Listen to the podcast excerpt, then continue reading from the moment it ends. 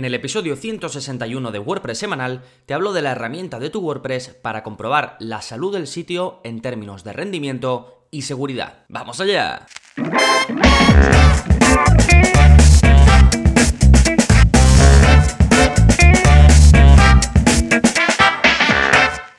Hola, hola, soy Gonzalo de Gonzalo Navarro.es y bienvenidos a WordPress Semanal, el podcast en el que aprendes WordPress de principio a fin porque ya lo sabes, no hay mayor satisfacción ni mejor inversión que la de crear y gestionar tu propia web con WordPress. Y hoy, como en otros muchos episodios, vamos a hablar un poquito de esa gestión que tenemos que hacer y de una herramienta que nos ofrece WordPress, que de hecho está en el menú herramientas, que se llama Salud del sitio o Site Health si tienes el panel de administración en inglés. Dependiendo de cuándo estés escuchando este episodio, esto puede ser una novedad porque se ha introducido en la versión 5.2 de WordPress o puede ser algo pues que ya tengas en tu panel desde hace tiempo. En cualquier caso, vamos a ver para qué sirve, vamos a ver cómo utilizarlo, qué tenemos que tener en cuenta. Pero antes, como siempre, vamos a hablar de las novedades que está pasando en gonzalonavarro.es esta semana, pues como cada semana tenemos un nuevo vídeo de la zona código en el que te enseño un pequeño truco eh, por CSS para eh, crear gradientes o degradados, esto que vas, empiezas por un color y se va fundiendo en otro o va desapareciendo ese color ya vimos un vídeo sobre cómo hacerlo, pero en este es una especie de truco para que lo hagas mucho más rápido cada vez que quieras. Básicamente lo que introduzco de novedad con respecto al otro vídeo, del que también tenéis un enlace en este vídeo concreto de la zona código, que es el 112, pues en este caso lo que hacemos es que respetamos el color de fondo que tenga pues cualquier elemento de nuestra web, pero hacemos que tenga un efecto difuminado. ¿sí? Con lo cual no tenemos que crear el gradiente desde cero cada vez que queramos conseguir este efecto, crear pues el color, el primer color eh, va a ser un rojo y después va a tender como una especie de naranja, que más o menos así es como trabajaríamos para hacer pues esto degradados o gradientes. Aquí no, aquí lo que hacemos es jugar con las opacidades, con la transparencia para conseguir esos efectos tan chulos. ¿Sí? Bueno, lo tenéis todo en el vídeo, el vídeo ya 112 de la zona código, ya sabéis que publico un vídeo semanal y que también va incluido en la suscripción, al igual que los cursos y al igual que el soporte. Después estamos con el curso de este mes, que es el de GeneratePress, que las semanas pasadas os comenté que me di cuenta que muchos ya lo usabais, ahora me he dado cuenta que muchos os estáis empezando a aficionar a este theme, que para un perfil implementador ya digo que si no el mejor es de los mejores.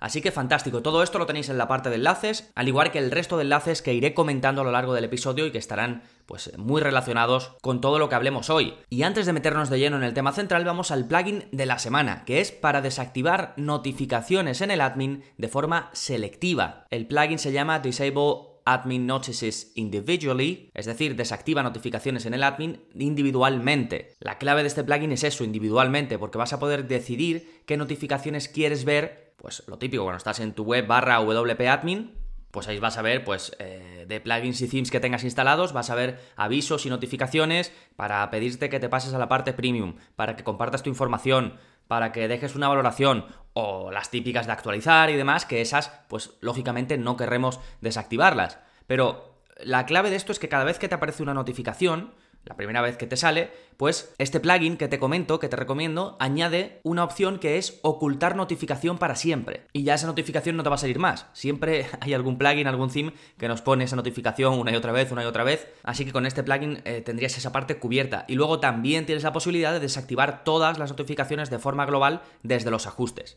Todas excepto las actualizaciones, ¿eh? esas no, no se desactivan y me alegro de que sea así. Y luego tienes otra opción de ver todas las notificaciones cuando tú quieras, aunque las hayas ocultado. Si un día pues quieres eh, hacer un, repasito de, de, todas las notificaciones, pues te vas a una opción que tiene para ver todas esas notificaciones. ¿Sí? Vale, pues este se llama Disable Admin Notices Individually Recuerda que este es el episodio 161 y que en la parte del plugin de la semana pues tienes el enlace. Como siempre digo, lo mejor para ver las notas del programa de forma completa y que podáis hacer clic bien en los enlaces es si vais a mi web gonzalonavarro.es barra podcast y ahí podéis buscar este y el resto de episodios. Y ahora ya sí vamos con el tema central del programa, cómo usar la herramienta de salud del sitio de WordPress. Bueno, Realmente esto es una nueva característica que se introdujo en la versión 5.1 de WordPress. Ahí fue la primera vez que supimos sobre esta herramienta. Básicamente desde WordPress 5.1 si intentas instalar un nuevo plugin, un nuevo tema desde el repositorio de WordPress, si el desarrollador de ese plugin o ese theme ha puesto un mínimo de la versión de PHP, básicamente PHP es con lo que se hacen los plugins y los themes,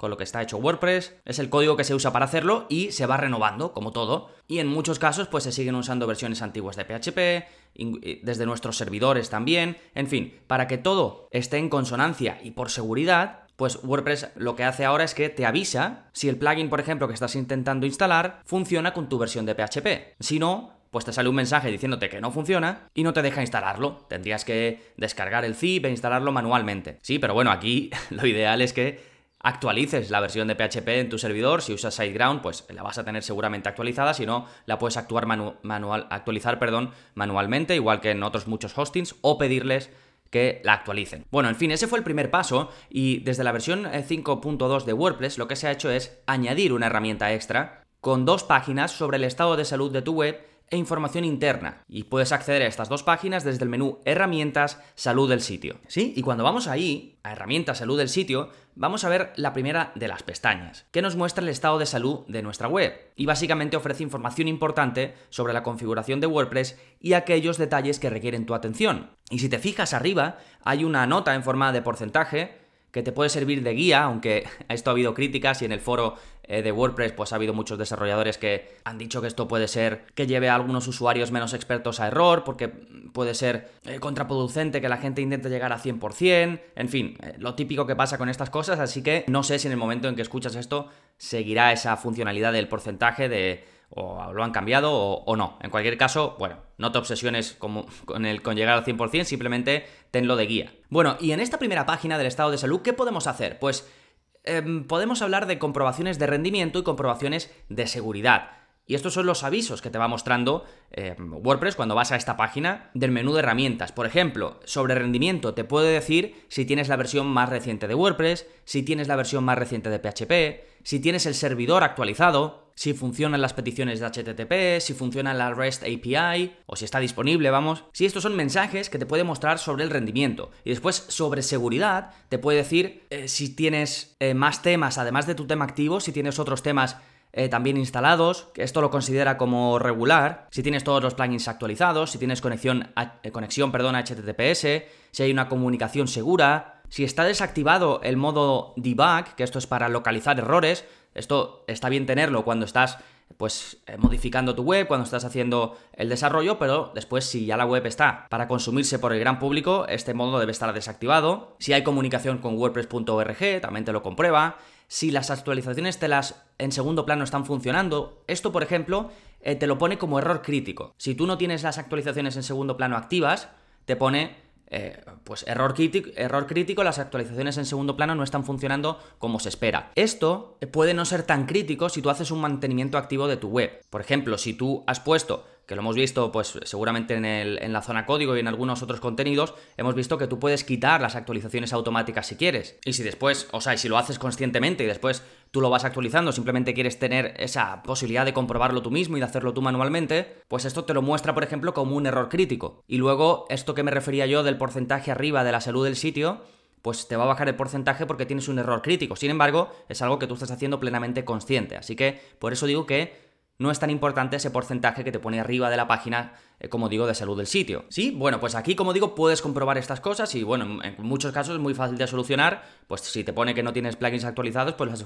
los actualizas. Si te pones que que tienes, que tienes themes instalados que no estás utilizando, pues los puedes eliminar. ¿De acuerdo? Es un poco para tomar conciencia de tener un sitio seguro, tener un sitio eh, limpio. ¿Sí? Bien, esta es la primera de las pestañas o la primera de las páginas dentro de este menú de herramientas de salud del sitio. La siguiente se llama información del sitio. Y esta página o pestaña está pensada para obtener información útil que permita sobre todo a desarrolladores pues de themes o de plugins o incluso a, nuestro servidor, a nuestro hosting, que permita, como digo, resolver problemas. Lo típico que estás eh, consultando el soporte de un plugin que usas y te pregunta eh, ¿qué versión de PHP utilizas? o ¿cuántos plugins tienes activos? o no sé qué, no sé cuánto. ¿Qué, ¿Qué haces tú? Te vas a esta página de información del sitio, le das a copiar todo, y se lo envías al desarrollador. De hecho, ahora seguramente los desarrolladores nos empiecen a pedir esta información porque es mucho más útil. Le damos toda la información de nuestro sitio, tanto para nuestro hosting, para empresas eh, de plugins y themes, y va a ser mucho más sencillo para ellos lidiar con nuestro problema y resolverlo. De hecho, ahora lo que hacen la mayoría de plugins y themes, pues así un poquito más potentes y que tienen un soporte eh, más o menos en condiciones, es que ellos mismos nos crean dentro de las opciones de su plugin o de su theme, nos crean esta, esta opción que recoge toda la información del sitio. Si seguramente lo hayas hecho ya, eh, que has contactado con algún soporte y te han dicho, vete a mm, mi plugin, ajustes, avanzado, información del sitio y descárgate un archivo o copia toda la información y envíamela. Esto lo que se hace ahora es que directamente WordPress se encarga de esto. ¿Sí? Y bueno, básicamente aquí puedes eh, consultar información sobre WordPress en sí, la versión de WordPress, el idioma del sitio, el idioma del usuario, la URL, la estructura de los enlaces permanentes, que esto también es, información importante, si hay multisite, el número de usuarios.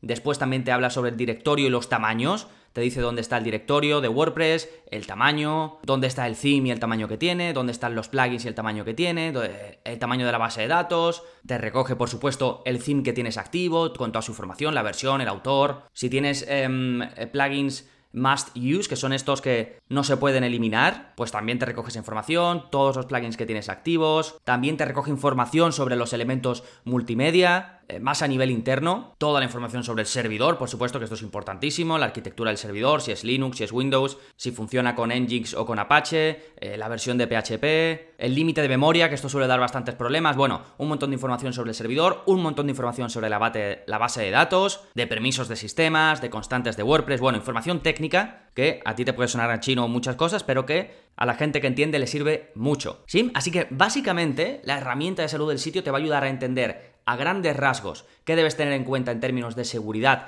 y de rendimiento y además hará las cosas más fáciles para los desarrolladores cuando necesiten resolver un problema o ayudarte a resolver un problema o error de tu web. Fantástico, pues por último recordarte que para seguir aprendiendo a gestionar tu negocio o proyecto con WordPress puedes probar el área para suscriptores durante 15 días sin compromiso alguno. Entras, echas un vistazo a los cursos, a los vídeos de la zona código, me contactas por soporte y compruebas de primera mano todo lo que te ofrece la plataforma y si es algo pues donde te merece la pena seguir. Si es así, pues no tienes que hacer nada y si es que no, pues me contactas, oye Gonzalo, que no quiero seguir, y sin problema te hago la devolución de ese primer mes, la baja sin compromiso alguno, sin preguntas. Como siempre digo, lo que quiero es que lo pruebes. Y nada más, si te ha gustado el episodio de hoy y quieres ayudarme a que siga creciendo, a que siga creando episodios como este, ya sabes que hay una forma en la que puedes aportar tu granito de arena y que yo te agradezco muchísimo. Y es dejándome una valoración en iTunes. Es muy fácil, vas a tu aplicación de podcast, buscas WordPress semanal y le das a reseñas y dejas la reseña que consideres. ¿Que no estáis en iTunes? Pues no pasa nada, lo que podáis hacer, pues si estáis en iBox, un me gusta, un comentario, y si